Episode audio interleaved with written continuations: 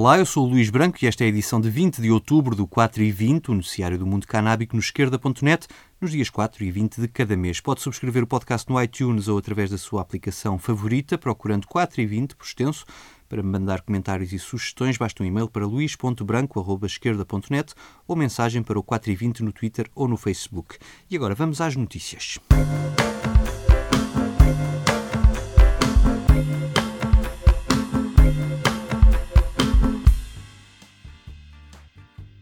E a notícia da semana e talvez do ano aconteceu esta quarta-feira, quando o Canadá se tornou no segundo país do mundo, a seguir ao Uruguai, a legalizar a cannabis para consumo recreativo. O Canadá é um dos maiores países do mundo e faz parte do clube dos mais poderosos, o G7. O país já estava na vanguarda da indústria canábica, com o uso terapêutico legalizado desde 2001 e empresas a produzir e exportar cannabis para todo o mundo. Agora prevê-se que seja também o primeiro a colher os frutos desse investimento em larga escala e a cimentar a posição de líder mundial no mercado da cannabis.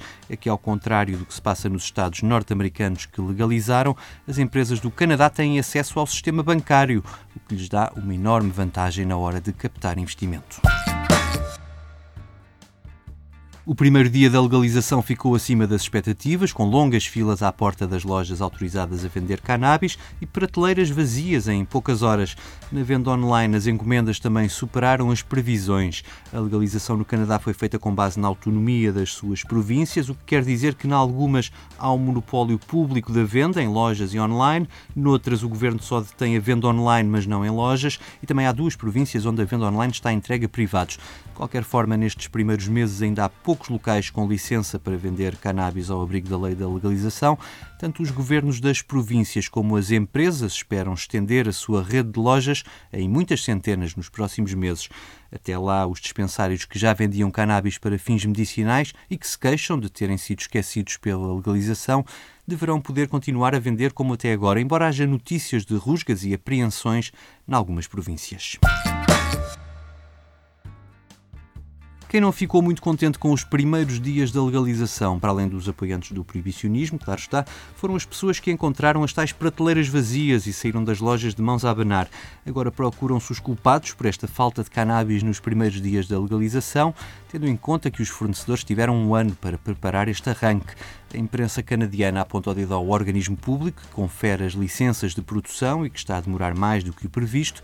Também parece que não foram produzidos suficientes selos fiscais para que os produtos possam ser vendidos e, por outro lado, houve colheitas que não corresponderam aos padrões legais necessários para entrarem no circuito legal.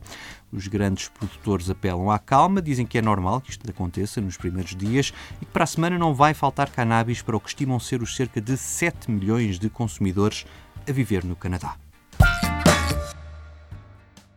Aqui ao lado em Espanha, quem não perdeu a oportunidade de assinalar a legalização no Canadá foi o partido de esquerda Podemos.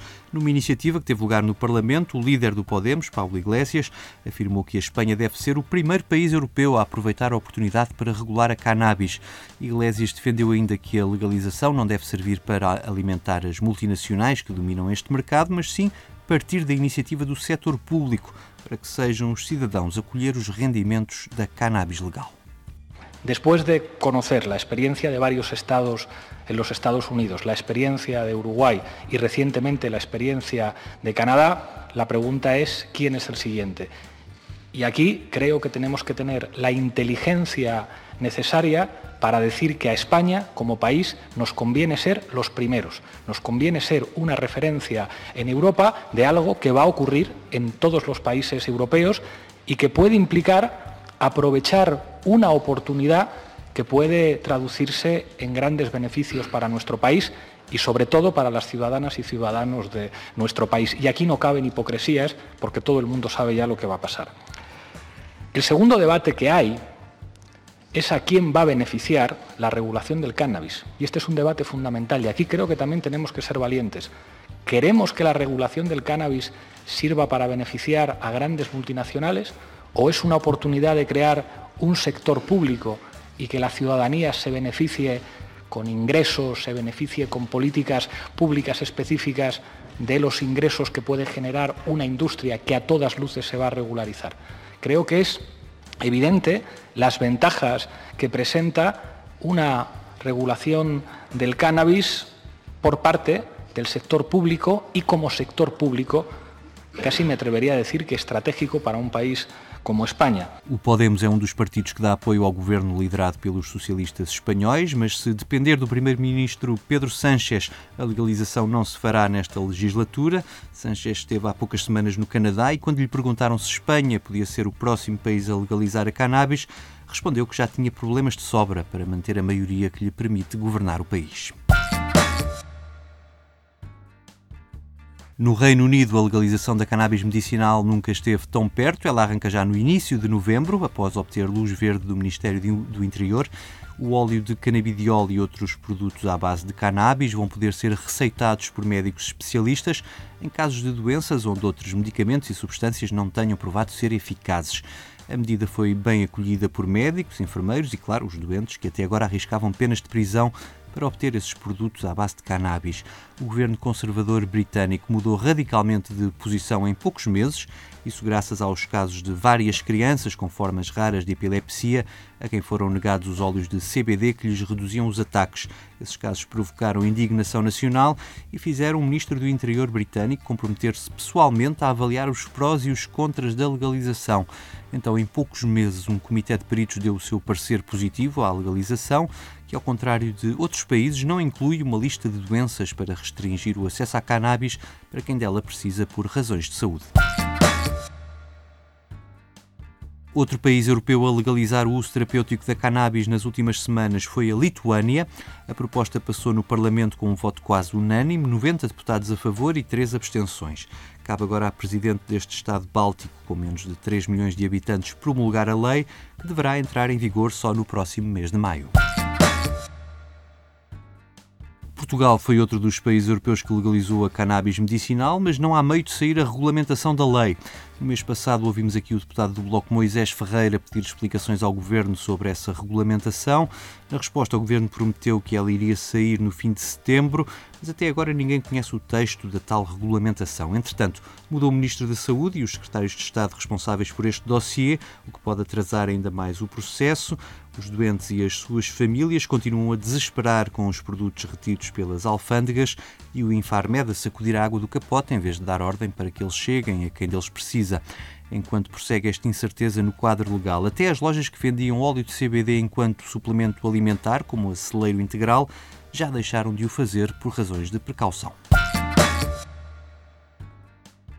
Saúde e cannabis é o tema que trará a Lisboa dezenas de especialistas para uma conferência nos próximos dias 9 e 10 de novembro. A iniciativa é da Associação Canativa e será a primeira grande conferência internacional sobre o tema no nosso país. Ela é aberta ao público, mas com inscrição. Para saber mais pormenores, pode ouvir a última edição do 4 e 20, de 4 de outubro, onde esta conferência esteve em destaque.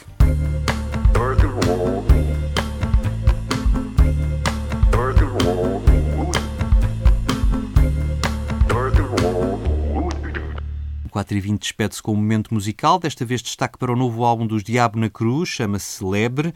Fica aqui para escuta o tema Malhão 3.0. Eu volto no dia 4. Até lá. Põe a grade bem no cimo da geleira, o cadeado no cofre de madeira e vem dançar. Vai começar. Deitem água, uma mão de feijão verde, pimentão, salsa e louro no borrego, deixa apurar e põe-te a andar. Se compravas, põe à venda, se arrendavas, suba a renda, flash em off, posta a foto, faz negócio e anda lá daí para fora. Chegou a hora. Já não há saco para tensões, peritos, magos e vilões. Toda a gente a ver se mete o alfinete em forma de comentário incendiário. Olha as luzes na praça e a populaça toda em pulgas para cantar. Vem comprovar, ver para crer, bailar até cair para o lado. Esquece o jantar, bora a correr. Hoje a festa é do diabo e meio gás não serve. Só calor e entrega em noites ávidas. Rebelião de febre, bombos, flor e lar. Gaiato Deixa o shot de aventuras para o chato que quis faltar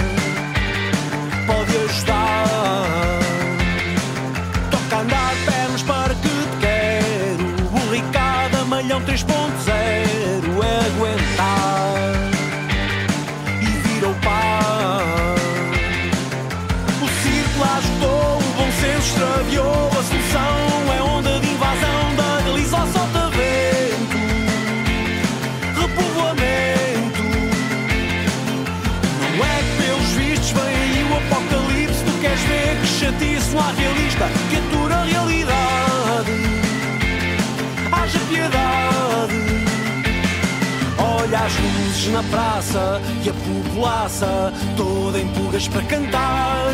Vem comprovar, ver para crer, bailar até cair para o lado. Esquece o jantar, bora a correr.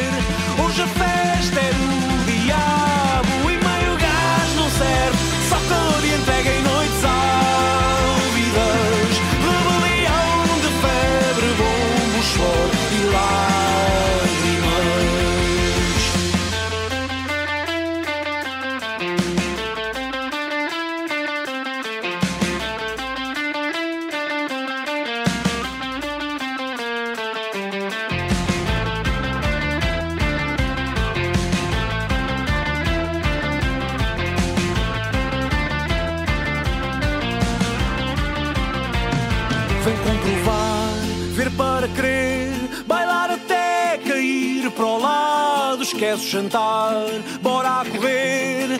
Hoje a festa é do diabo e meio gás não serve. Só calor e entrega em noites.